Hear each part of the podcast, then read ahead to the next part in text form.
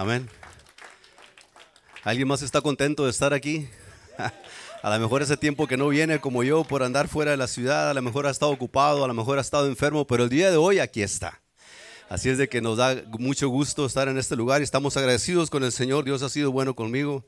Hemos estado yendo a mirar a mi papá muy seguido últimamente y Dios nos ha cuidado en el camino de ir y de venida. No es el que maneja, no es el carro, es Dios que lleva su mano puesta ahí con nosotros. Amén, que nos protege, nos pasa en la línea, nos regresa con bien. Y gracias a Dios por ello, porque hemos aprendido a reconocer que Dios es el que da todo. Desde la vida, la salud, el dinero, la gasolina, el carro, las ganas, las fuerzas, el sueño, todo da Dios para nosotros poder hacer lo que Dios nos ha puesto aquí para hacer. Así es de que estoy agradecido con el Señor. Le voy a pedir que abra su Biblia en Mateo 6:33. Esta es una continuación de la clase del miércoles hasta cierto punto. Y es algo bien interesante lo que el, escritor de esta lección el miércoles hablaba y, me, llamó mucho la atención y me habló a mi corazón. Y estuve pensando, estaba, Señor, pues ¿qué voy a hablar el domingo? y dice, pues síguele con la lección del miércoles. síguete hablando a ti mismo, síguete predicando a ti mismo, hasta que entiendas, hasta que aprendas y hasta que pongas en práctica lo que mi palabra dice.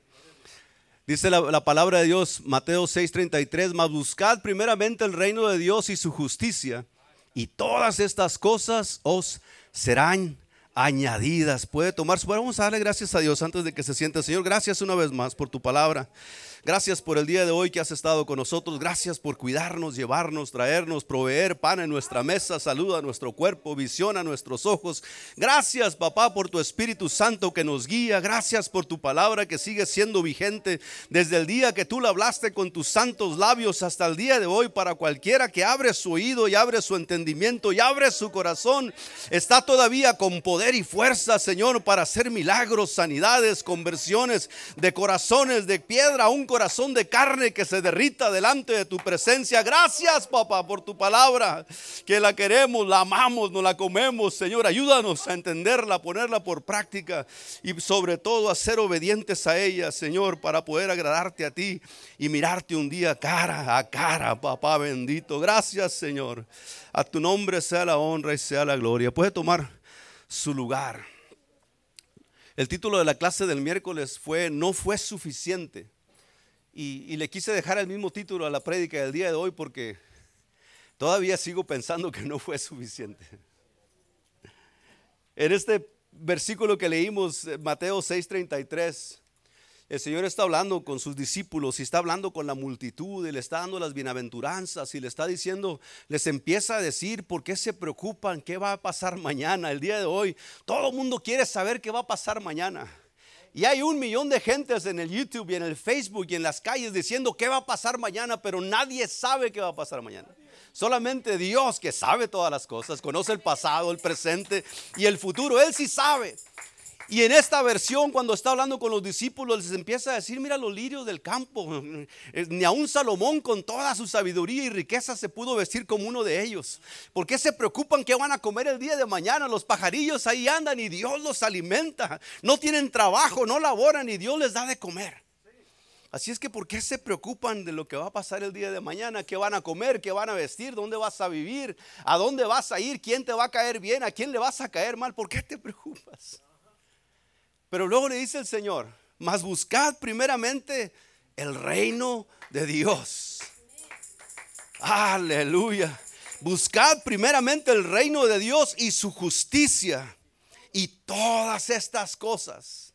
¿De qué tienes necesidad el día de hoy? No qué quieres, no qué cosa deseas, no qué cosa anhelas, no que estén tus planes futuros, no, no lo que estás acumulando para lo que viene, no. ¿Qué necesitas el día de hoy? Y todas estas cosas van a ser añadidas. Se van a poner en tu camino para cuando llegues a ese punto estén listas para ti. Va a estar la solución lista para cuando el problema se ponga grave y entiendas que no hay nadie más a quien correr más que ir a Cristo. Ahí va a estar la solución. Cuando tengas hambre en tu ser, en tu alma, de sentir algo que te dé motivos para seguir viviendo y entiendas que solamente Cristo es la verdad, ahí está tu respuesta. Aún cuando tengas hambre en tu estómago físicamente, que no tengas para echarle ahí a la maquinita y sacar una sopa esa de, agua, esa sopa, una maruchan para comerte de 99 centavos. Cuando tengas hambre, ahí va a estar tu remedio. Cristo va a ser tu pan. Él va a abrir la puerta, Él va a poner algo en tu camino. Pero primero tienes que buscar el reino de Dios y su justicia.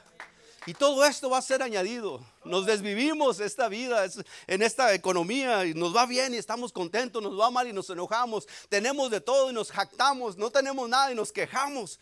Pero Dios siempre tiene el control. Dios siempre tiene el control. Buscad primeramente el reino de Dios, su justicia y todas estas cosas os serán añadidas. Hoy, dijo el Señor Jesús cuando predicaba y les hablaba a las multitudes, hoy ha llegado el reino de Dios a ustedes. Cuando Cristo llegó a tu vida, el reino de Dios llegó a tu vida. Cuando Cristo llegó a solucionarte el problema, ahí estaba el reino de Dios. Cuando Cristo llegó a ser la solución de tu problema, ahí estaba Cristo, ahí estaba el reino de Dios. Cuando Cristo vino y te bendijo sin que tú lo merecieras o si yo lo mereciera, y a veces aún sin pedir, nos bendice, nos protege, nos ayuda, nos corrige, nos ama. Él siempre ha estado ahí. Y a veces tenemos grandes sueños y metas para realizar para Dios. Hemos aprendido que dentro del cristianismo tenemos que estar haciendo algo todo el tiempo. Y nos ponemos metas y nos ponemos logros que alcanzar.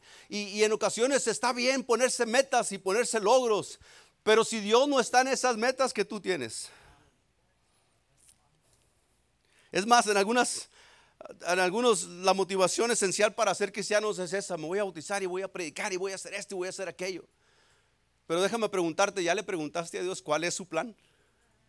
Planes tenemos todos. Veníamos platicando yo y mi esposa en el camino y le decía, ah, una de las cosas económicas que tengo, que mi pastor ya lo cumplió, nuestro hermano también, es que es terminar de pagar la casa y olvidarme del mortgage, de la, cuota de cada mes que nos quita tanta preocupación cuando la paguemos. Es una meta personal. El día que diga, este es el último pago al banco y la casa es mía, de nosotros. Pues es una meta que tengo. Mi pregunta es, ¿está esa meta que yo tengo en los planes de Dios? ¿Qué si el día de mañana me llama su presencia y mis planes que tenía no se cumplen? ¿O qué si el día de mañana el Señor me quita de esta congregación y me lleva a otra parte y tengo que vender la casa? Y nunca se logra mi meta de pagar la casa. La pregunta fundamental aquí es, ¿estoy primeramente buscando el reino de Dios y su justicia? ¿O estoy queriendo que Dios se acomode a los planes que yo tengo? Porque planes tenemos todos, aleluya. Todos queremos hacer algo y si usted no quiere hacer nada, póngase a hacer algo, le va a servir de bien. ¿O pretendemos que Dios se adapte a los nuestros? Marcos 10, 17. En esta conversación el Señor está platicando con sus discípulos y con la multitud y está hablando con ellos. Y hay tres representaciones en los evangelios. Marcos y Lucas también hablan de esto. Y Mateo. Pero Marcos 10, 17 dice así, al salir él para seguir su camino, al salir Jesús para seguir su camino, vino uno corriendo ¿Nunca, ¿Nunca ha llegado tarde a alguna parte? ¿Nunca ha tomado algún tren? Para los que saben que es un tren en mis tiempos, que se tomaba el tren Pablo allá de Hermosillo, de Benjamín Gil a Peñasco. Nos íbamos a Culiacán a las dos y media de la mañana, llegábamos apenas corriendo al tren, a subiéndonos. Y en Benjamín Gil tiene que cambiar uno de tren de ahí, se va uno para no sé dónde y otro se va para Culiacán. Y bajaba mi mamá, los ocho chamacos, a los seis chamacos, ya andábamos corriendo todos atrás del tren y que no se fuera a quedar uno. Porque si se le va, por ahí viene la frase, se le fue el tren, ¿verdad? llegas a la estación y el tren ya se fue. Y nadie va a ir a traer el tren porque tú llegaste tarde. Así llegó esta personaje. Al salir él, iba Jesús ya de camino. Vino uno corriendo. E hincando la rodilla delante de él, le preguntó, Maestro bueno, ¿qué haré para heredar la vida eterna? Esta pregunta se la está haciendo millones y millones de gente alrededor del mundo el día de hoy. Esta pregunta nos las hicimos todos en un punto de nuestra vida, cuando tuvimos conciencia de lo que estábamos haciendo. Esta pregunta todavía está vigente para la gente y es válido que la gente pregunte, ¿qué tengo que hacer para heredar la vida eterna? Pero antes de preguntarle, miren lo que pasa. Al salir a seguir su camino, vino uno corriendo, apurado, apresurado, porque Jesús se iba a ir de ese lugar. Vino uno corriendo. Y usted no va corriendo a un lugar donde no quiere estar. Usted va corriendo a un lugar donde quiere llegar y estar ahí. para lo que sea, sea algo de emergencia, sea algo de placer, sea algo de diversión, sea algo de trabajo, usted quiere estar ahí. Pero si es urgente la cosa, llega corriendo. Algunos de nosotros el Señor nos llamó por muchas ocasiones. Eso es para ti que naciste en iglesia. Al cabo que mi papá ya se bautizó, mi mamá ya se bautizó y mientras esté con ellos yo estoy bien. No, Señor. Te toca a ti decidir y te vas haciendo más viejo y te vas haciendo mayor. Y va a llegar el día en que tú vas a tener que decir, tengo que correr allá porque el día se acerca. Ya no tengo 15 años como hace 27 años. Y se está pasando el tiempo. Vale más que corra ahorita que hay oportunidad de llegar a donde está Cristo. Y vino delante de él e hincando rodilla, dice, le reconoció quién era. Mucha gente quiere venir a Dios, pero no le quiere reconocer quién es Él. Mucha, quiere, mucha gente quiere que Dios lo sane, pero no le quiere reconocer al sanador. Mucha gente quiere que Dios le, bendiga a manos llenas, pero no quiere reconocer al proveedor.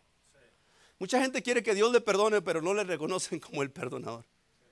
Y él vino corriendo y hizo estas cosas, le reconoció, apresurado, llegó corriendo, hincó rodilla delante de él. ¿Qué se le viene a la mente cuando alguien hinca rodilla delante? Cuando alguien se hinca. se está humillando, está reconociendo quién es la persona.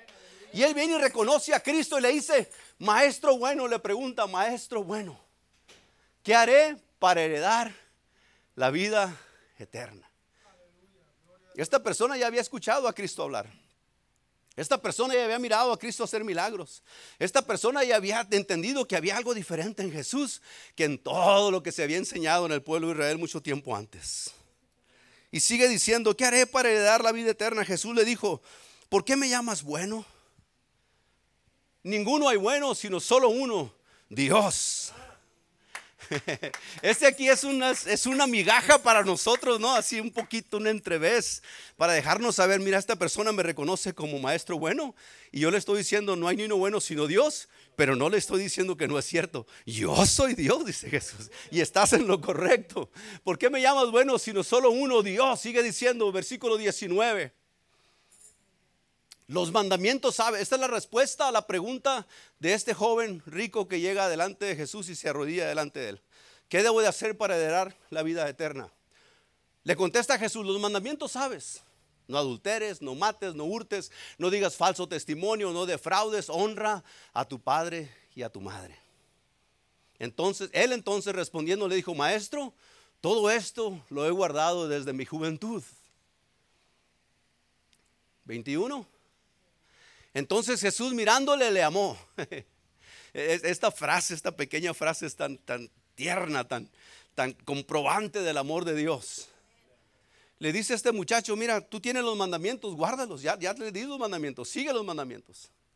Y le menciona cinco o seis de ellos, que no tienen nada que ver con la adoración a Dios, que no tienen nada que ver con la alabanza a Dios, que no tiene nada que ver con el servicio a Dios, que no tiene nada que ver con venir a la iglesia, que no tiene nada que ver con nada, que tiene que ver con las relaciones personales de cada uno de nosotros. No mates, no hurtes, no adulteres, no digas faltos testimonio, honra a tu padre y a tu madre. Jesús mirándole le amó. ¿Por qué le amó? El joven le, le contesta a Jesús, Señor, maestro, todas estas cosas yo he guardado desde mi juventud. Yo duré mucho tiempo para entender esto.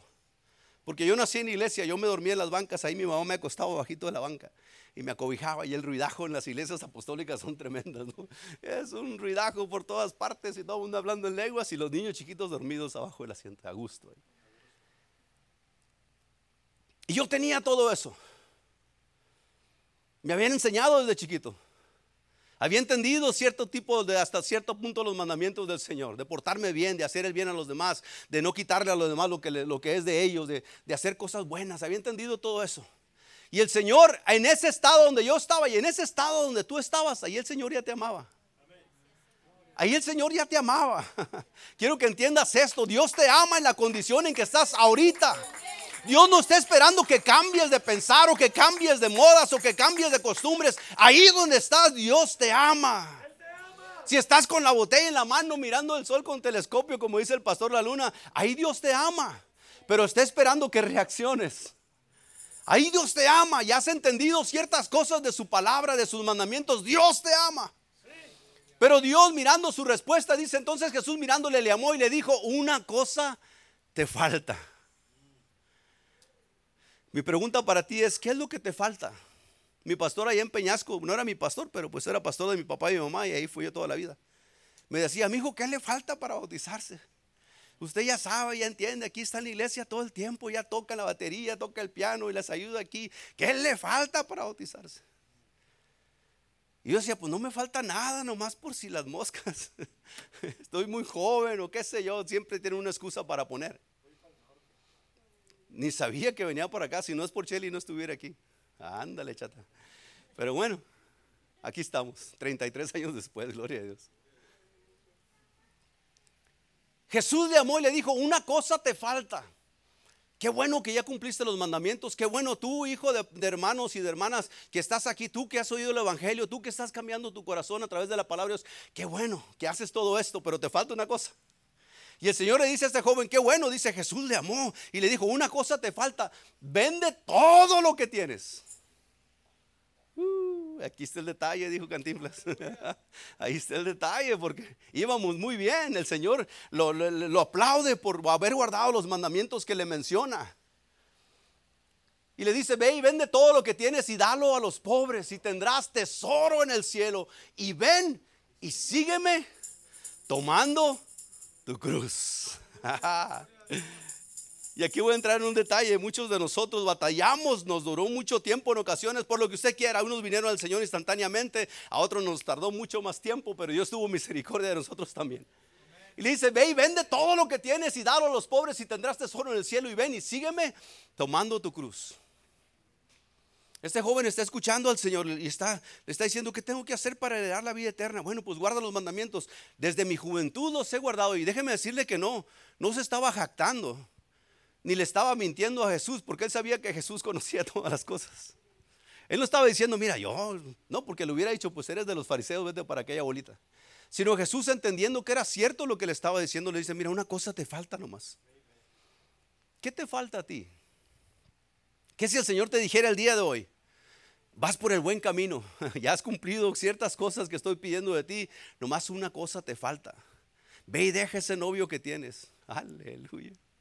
Ve y deja esa, esa manía que tienes, ve y deja ese vicio que tienes, ve y deja ese tipo de mentalidad que tienes, ve y deja ese odio que tienes por la gente, ve y deja ese rencor que andas cargando, ve y deja ese miedo que tienes ahí, ve y deja esa preocupación que tienes y ven y sígueme.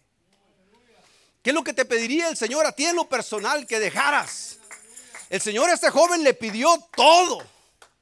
Porque cuando llaman los apóstoles, los que andaban ahí con las redes, le dijo, ven y síganme.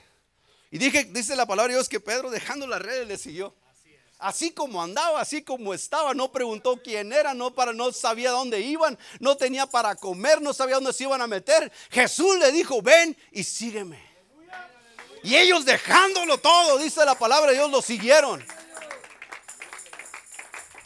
Y en ocasiones a nosotros nos cuesta un poquito, es que yo me he vestido así toda mi vida. Es que yo he hablado así toda mi vida. Es que yo me he tomado esto así toda mi vida para andar a gusto. Es que yo he ido a ver esas cosas toda mi vida para divertirme. Es que yo voy a esos lugares toda mi vida para mirar a mis amigos. Es que yo estoy acostumbrado. No. El Señor le dice a este joven, mira, estás bien, estás bien, vas por buen camino, pero ve, vende todo lo que tienes. El apóstol Pedro, Pablo dijo en una ocasión, yo todo lo que era antes, si quieren que me jacte, yo me jacto. Uh, enseñado los pies de, Gamaliel, uh, fariseo de fariseos, judío de judíos, hebreo de hebreos, llámele como quiera. Dice, todo eso lo tengo por basura, con tal de alcanzar el conocimiento más y más de Cristo Jesús. Todo eso lo he dejado. Y el Señor le pide a este joven lo mismo. Él entonces respondiendo le dijo, maestro, todo lo he guardado desde mi juventud. Entonces Jesús mirándole le amó y le dijo, una cosa te falta, anda, ve, vende todo lo que tienes y dalo a los pobres y tendrás tesoro en el cielo. Ven y sígueme, tomando tu cruz. Pero él, versículo 22, este joven que fue y le preguntó, que encorrodilla rodilla delante de él, que le llamó maestro bueno, que cumplía los mandamientos hasta donde era su capacidad. Pero él, afligido por esta palabra, se fue triste porque tenía muchas posesiones. Hay mucha gente que quiere de Dios. Hay mucha gente que, que, en su corazón está sintiendo el llamado de Dios. Hay mucha gente que está escuchando por todos los medios. Ahorita todo el mundo escucha a todas horas palabra de Dios si quieren. Y mucha gente está escuchando, pero cuando Dios le dice, está bien, ven, Yo te voy a recoger, yo te voy a perdonar, yo te voy a amar, yo te voy a, regenerar, yo te voy a otra vez a reconstruir en lo que tú deberías de ser. Pero ve y vende todo lo que tienes y sígueme. Mucha gente dice, espérame un poquito. Ya tengo 53 años y esto es lo que he construido toda mi vida y quieres que lo deje. Tengo 22 años y ya fui a la escuela y tengo este grado y ya entendí todas estas cosas y estoy metido ahí. ¿Quieres que me salga de ahí para seguirte a ti? ¿Qué es lo que te está impidiendo a ti? ¿Qué es lo que en tu mente, en tu corazón está puesto? ¿Quieres que deje a mi familia y yo solo venga y te adore y te alobo y te alabe y te siga? Tanto trabajo que me costaron mis hijos y mis hijas y, mi familia y mi esposo y mi esposa. Pero dice que él afligido por estas palabras se fue triste porque tenía muchas posesiones. Y si usted lee más adelante el versículo 22 en adelante empieza a hablar acerca de cómo el Señor les dice a sus discípulos y, que sería más fácil que un camello pasara por el ojo de una aguja. Todo el mundo sabe que es una aguja, ¿verdad? Y el ojo de una aguja es por donde se pasa el hilo. Algunos dicen que allá en Jerusalén, donde está la pared, donde está la muralla de Jerusalén, por ahí hay unas entradas chiquitas donde pasan en ocasiones el ganado pequeño y quieren asimilar que si un camello pasa por ahí, entonces alguien, un rico puede entrar en el reino de los cielos. Pero no, Jesús literalmente estaba diciendo, si puedes meter un camello por el ojo de una aguja, es más fácil hacer eso que un rico entre en el reino de los cielos. Y les dicen los discípulos, Señor, pues entonces nadie va a ser salvo. Si así es la cosa, pues ¿quién va a poder ser salvo? Y la respuesta de Jesús probablemente hubiera sido, pues nadie puede ser salvo. Pero lo que es imposible para el hombre es posible para Dios. Ah, como nosotros no teníamos ningún argumento para presentarnos delante de Dios y justificarnos por nuestras buenas obras, porque este joven tenía muchas buenas obras, cumplía la ley y Dios sabía que cumplía la ley. Como no podemos presentarnos y justificarnos nosotros delante de Él, él tuvo que venir a morir. Y por su gracia y su misericordia es que nosotros ahora tenemos acceso a Él. Nadie será salvo. Jesús dice, bueno, lo que es imposible para el hombre es posible para Dios. ¿Qué cuesta seguir a Cristo entonces? Lucas 14, 25 al 33. ¿Qué es lo que nos cuesta? ¿Qué es lo que nos debe de costar? ¿Qué es lo que costaría a alguien que intencionalmente quiere seguir a Jesús?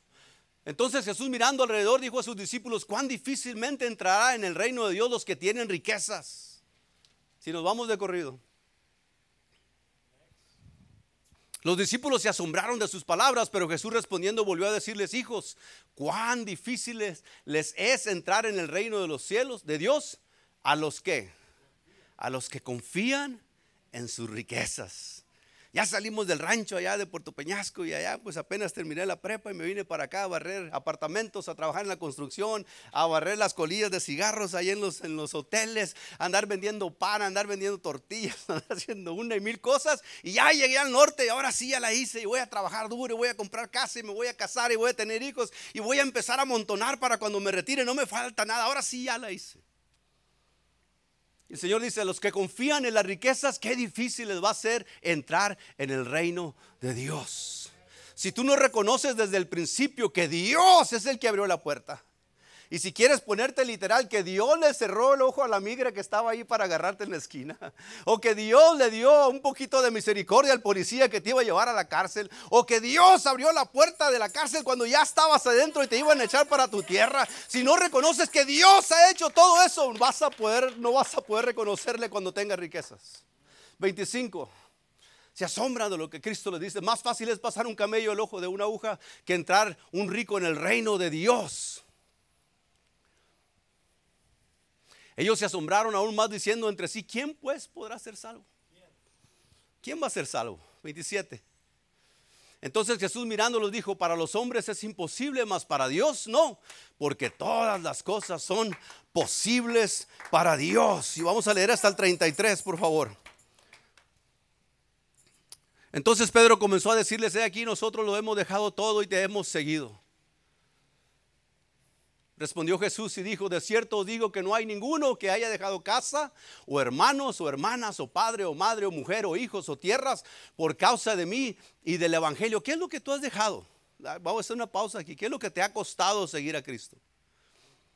No te ha costado nada todavía. Yo en ocasiones digo, servir a Dios debería ser fácil. El Evangelio de Cristo es sencillo, pero es fácil si te animas a entregarte por completo. Si es fácil entregarte todo lo que tienes, porque si dejas alguna porción de tu vida que Dios no tenga control ahí, de ahí se va a agarrar el diablo.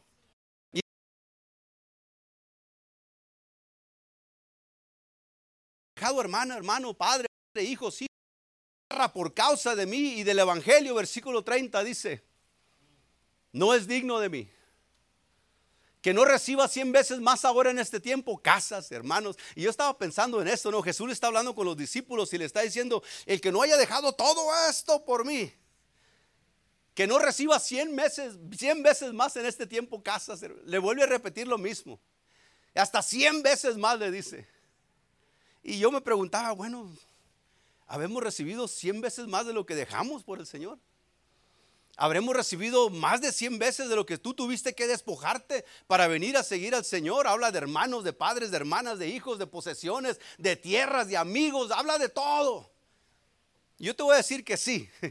En mi caso particular, Dios ha multiplicado todo eso que yo tenía o que creía tener. Y yo creo que en tu caso también, porque tienes una familia universal, tienes hermanos alrededor del mundo, tienes gente que cuando sabe que eres apostólico, cristiano, sirviéndole a Dios y llegas por allá a una parte donde nadie te conoce y te presentas porque el Espíritu es el mismo, la gente te recibe. Tienes hermanos alrededor del mundo, allá en Taquichamón, en Peñasco, en San Luis, en Sonoita, en Culiacán, en Guadalajara, a Nueva York, en Chicago. Tienes hermanos alrededor del mundo. Dios ya ha multiplicado todo lo que tú tenías. Y al fin, la vida eterna. Si Dios no nos multiplicara nada, por decir así, con la vida eterna es más que suficiente. Porque si tuviéramos todo lo que teníamos antes y no lo dejamos, no nos garantiza la vida eterna. Pero Dios, en el siglo venidero, la vida eterna. Aleluya. ¿Qué te ha costado dejar al Señor? Para ti que estás joven, chavalito, junior, intermedio, semiadulto, o adulto o viejillo, qué sé yo. ¿Qué te ha costado dejar? ¿Te lloras por las amistades que dejaste hace 40 años? ¿Te duelen los amigos que se iban de parranda contigo porque ya no andas con ellos? ¿Te duele que ahora ya no puedes, ya el ego se te molesta porque no puedes hablar malas palabras como la demás gente? Porque ya ahora ya no te animas a robarte eso que no es tuyo, porque ya no miras a la gente como la mira. ¿Te duele? No. Lo que Dios nos ha dado es mucho más grande que eso, todo eso.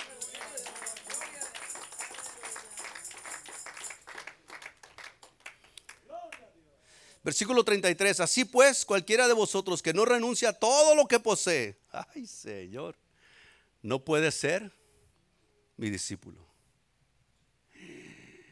Está tremendo esto, ¿no? Perdón, estábamos en, en Lucas 14, 33, disculpe. Lucas 14, 33. Así pues, cualquiera de vosotros que no renuncia a todo lo que posee, no puede ser mi discípulo? ¿Qué es lo que te está deteniendo para entregarte completamente a Dios? Hablaba con mi esposa en la mañana, estábamos platique y platique ahí, comiendo un omelette y tomando café y todo, y platique y platique. Y nos acabamos el omelette y el café y platique y platique. Y seguimos con el agua y platique y platique. Y de noche seguimos con la sandía y platique. Y, estábamos come y come platique y platique. Y hablamos de esto.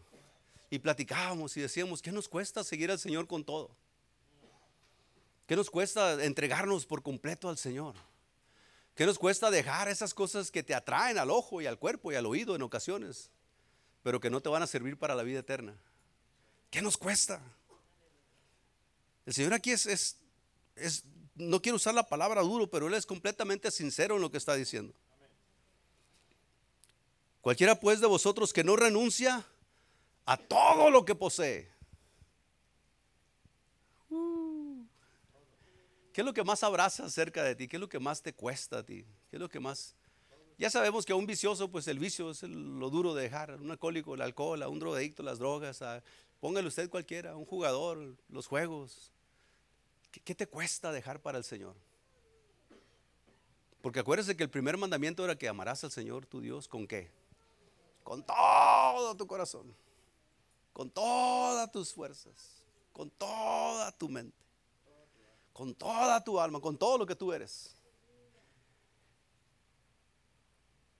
Cualquiera pues que no renuncia a todo lo que posee, no puede ser mis discípulos. Tres cosas, vamos a terminar con esto. Tres cosas que no son negociables en la entrega para con el Señor. Y probablemente hay muchas más, pero quisiera dejarte en tu mente estas tres cosas que, que el Señor definitivamente requiere de cada uno de nosotros. El Señor requiere de nosotros, es su palabra, no podemos sustituirla por nuestras ideas o cambiarla por una costumbre o empezar algo nuevo porque esto está mejor y más fácil de llevar. El que leímos que el que no tome su cruz todos los días y le sigue no puede ser sus discípulos. Número uno, el Señor quiere estar por encima de todas tus relaciones personales. Quiere decir que ya no puedo hablar con nadie, ya no puedo tener amistad. No, no está diciendo eso. Él quiere ser primero para que cuando hables con tus amigos ellos sepan que tú sirves a Dios.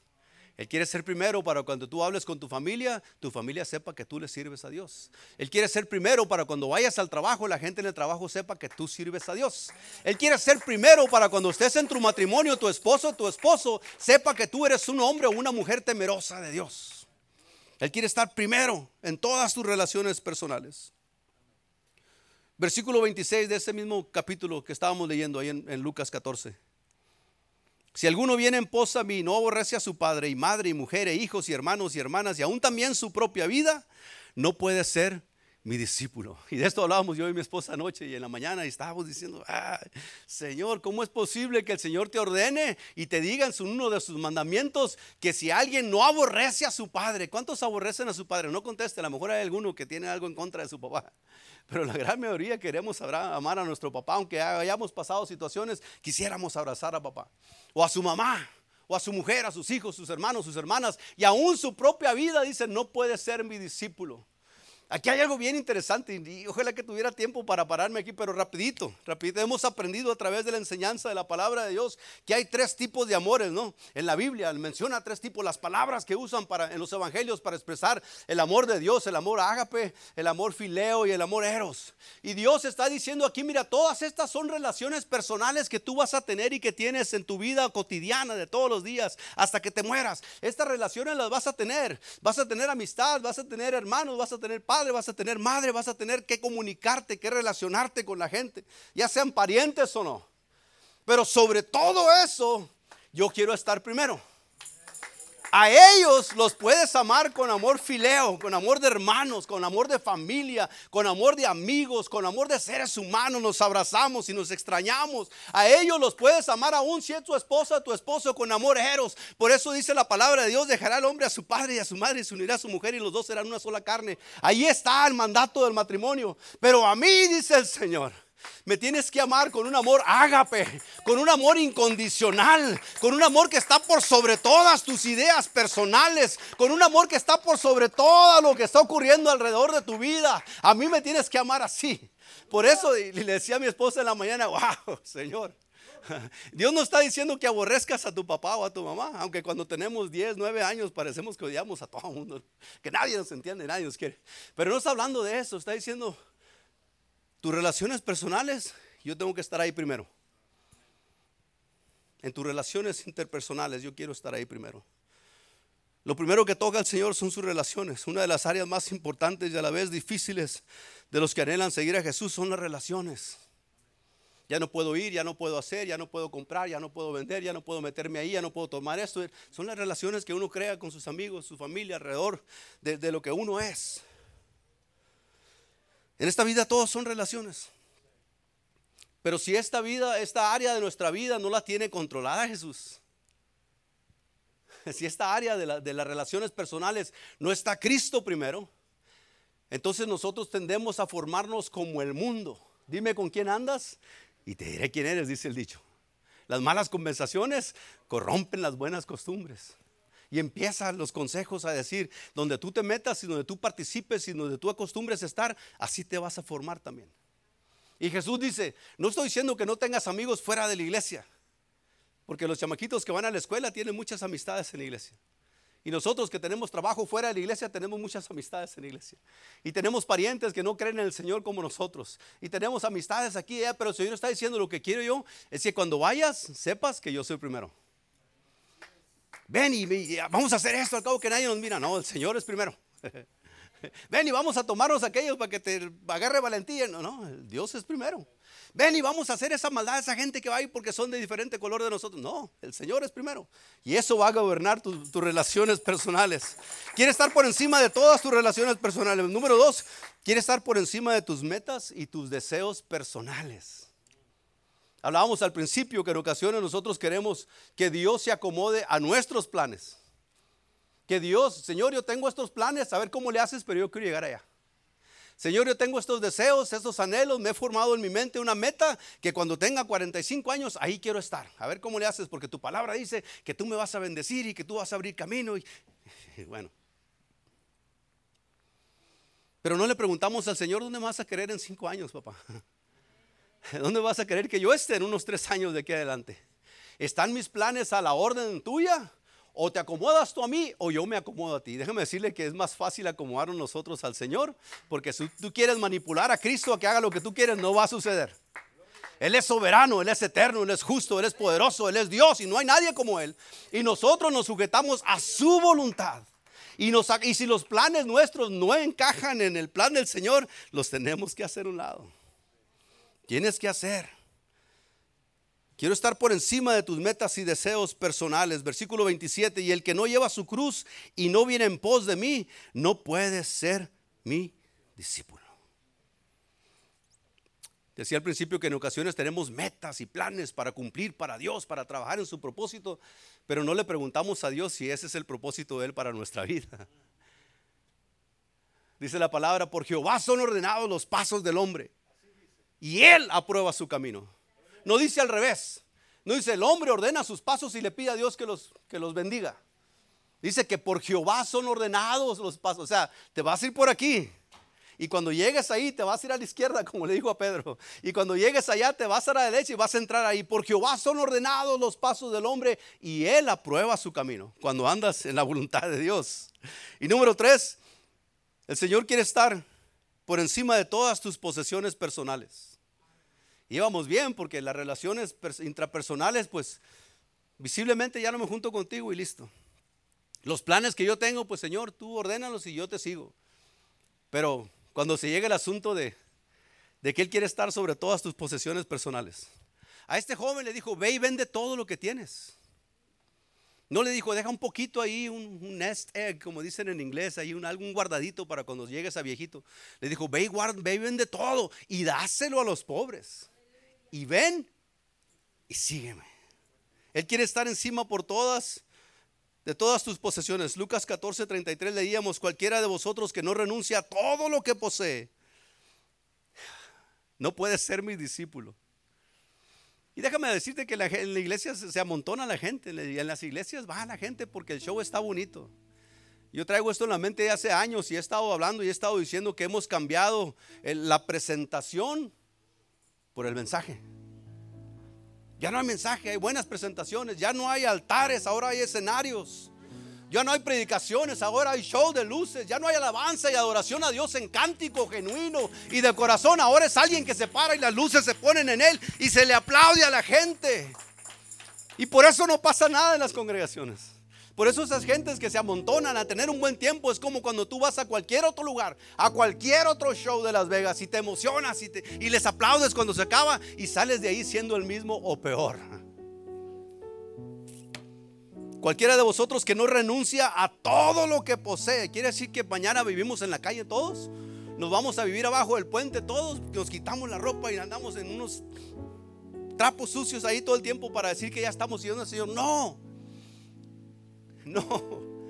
Corrie ten Boom, una señora que estuvo por allá en los 40 en la, en la, Segunda Guerra de los nazis y ella tuvo gente escondida ahí por meses en su casa y participó de eso. Ella dijo, yo he aprendido a agarrar todo con mis manos suavemente. Por si el Señor me las quiere quitar, no me duela la mano cuando me las quite.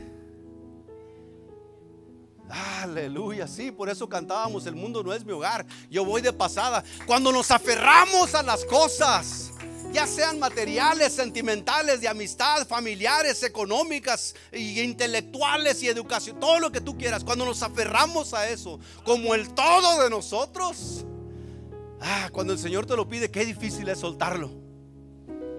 Qué difícil es soltar algo de lo cual tú te has enamorado. Qué difícil es dar algo que tú tienes, que te lo has ganado con el sudor de tu frente y decir, aquí está todo lo que tengo. Pero el Señor está diciendo, el que no renuncia a todo lo que posee. Si has llegado a un nivel intelectual de estudio y de grados y de todo y ahora piensas que Dios no es tan grande como te lo predicaron, déjame decirte que el Señor te está diciendo, tienes que soltar eso. Suéltalo, eso es posesión tuya, pero entrégasela al Señor. Haz uso bueno de esa, reconociendo a Cristo en todo eso. Ya para terminar, déjame decirte que el Señor Jesús no poseyó nada en esta tierra. Nosotros nos aferramos a todo lo material en esta tierra. Si empezamos a vivir con alguien de arrimados, cuando llegamos ahora queremos apartamento propio. Y el Señor es bueno y nos da apartamento propio. Y venimos solos y Dios nos pedimos esposa y Dios nos concedió esposa. Estoy hablando por mí, por Pablo, porque ahí está sentado y tenemos la misma historia de la venida. Señor, pues estoy muy solo por acá, 500 millas de mi tierra y no quiero pecar contra ti. Dice la palabra, es que, se esté quemando, que busque esposa y cásese porque el diablo se lo come. Y Dios nos concedió esposa. Y Señor, pues ya tengo esposa, ya estoy cansado de vivir en el apartamentito, una casita, no sé, por favor, ahí, ándale pues una casita, dos recámaras, un baño y a gusto. Y nacieron los chamacos, ya no cabemos, Señor, pues ocupamos un lugar más, extenso. Y el Señor nos da casa. Bueno, pues la yarda está muy chiquita, nos da otra casa con yarda más. Y ahí estamos pidiéndole, pidiéndole. Y eso nos amarra a nosotros pretendiendo que eso es nuestra felicidad. Pero déjame decirte que Jesús nació en un pesebre prestado.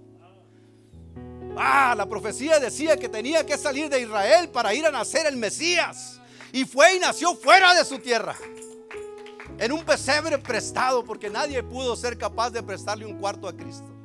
A María y a José para que Cristo naciera ahí. Nació en un pesebre prestado.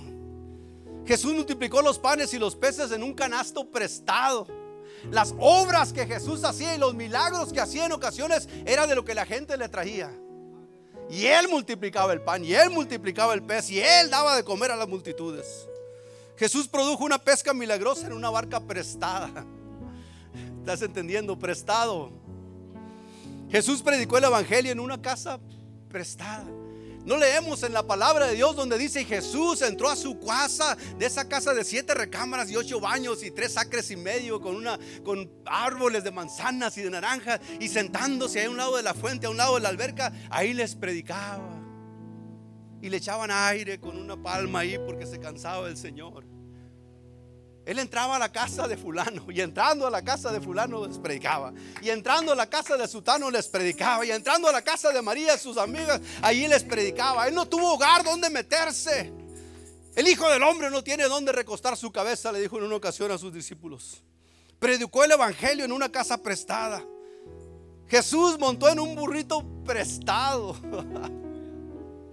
Aleluya, no me estoy riendo porque es ridículo, me estoy riendo porque el rey de reyes se humilló a sí mismo para que tú y yo tengamos esperanza de vida eterna, para que sepas que si Él dejó todo por rescatarte a ti y a mí, ¿cómo nos debe de costar a nosotros dejar algo por seguir a Cristo? Jesús fue sepultado en una tumba prestada. Ni el lugar siquiera donde pusieron a Jesús era de él. Y el día de hoy andamos comprando hoyos en los cementerios, ¿no? Con 20 años de anticipación por si me muero. Se va a morir, no se preocupe. Ese día nos va a llegar a todos. Pero déjeme decirle algo que le perteneció a Jesús desde el principio, desde el plan divino, desde la fundación del mundo que él ya tenía previsto. La cruz. Nadie más la compartió con él. Nadie más se subió con él a la cruz a ser crucificado. Nadie más derramó la sangre en esa cruz preciosa para que tú y yo tengamos esperanza de vida eterna. Nadie más sufrió el desprecio de la gente siendo el rey de reyes. Nadie más murió por tu causa. Nadie más se puso en tu lugar. Nadie más le dieron a azotes lo que a ti te tocaba. Dice que el castigo de nuestra paz fue sobre él. Todo lo que nos tocaba a nosotros lo recibió Cristo. Y ahora Él nos pide, mira, deja todo lo que tienes. Por eso dijo el Señor, el que, el que quiera guardar su vida y salvarla, la va a perder. Pero el que la pierda por mi causa, seguramente la va a salvar. Quiero pedirte que te pongas de pie. Piensa en esto cuando vayas a tu casa. Medita en esto en esta semana. ¿Qué son las cosas que yo todavía le estoy diciendo al Señor? No. Está bien, yo vengo a la iglesia y te aplaudo y te canto. Y oro de vez en cuando, o todos los días, o todas las 24 horas. Pero no me pidas esto. Yo te entrego todo, mi familia está bajo tus manos, pero no me pidas el carro. No me pidas la casa porque me ha tocado mucho trabajo. Me ha costado mucho trabajo. No me pidas que deje esas amistades que solamente me inducen, al, me inducen al pecado porque tengo años conociéndole y qué vergüenza que sepan que yo soy cristiano. No me dejes que deje estas cosas o deje aquello. Déjame decirte que el Señor dijo, el que no dejare está dispuesto a dejar todo esto por mí, no es digno de mí. Dejemos de perder el tiempo, hermanos. Ya deja de perder el tiempo. Yo voy a la iglesia, yo me pongo mi velo, yo me visto bien, yo me pongo mi corbatita y es suficiente. No. Este joven hacía todo lo que Dios había requerido de él. Este joven seguía las ordenanzas de Dios, las seguía él. Este joven se guardaba desde pequeño, desde joven. Y el Señor le dice, nomás una cosa te falta. Si Dios te hablara a ti personalmente y te dijera, una cosa te falta, mi hijo. Una cosa te falta, mi hija. ¿Qué sería eso? Esa pregunta la puedes contestar solamente tú. Solo tú. ¿Qué es lo que te falta para caer de lleno a los pies de Jesús? ¿Qué es lo que te falta para soltar de una vez y empezar a experimentar el poder de Dios en tu vida y que empiece a cambiar tu alrededor? ¿Qué es lo que falta para que tú le entregues a Dios y le digas, Señor, hasta este día no había entendido, pero aquí está delante de ti?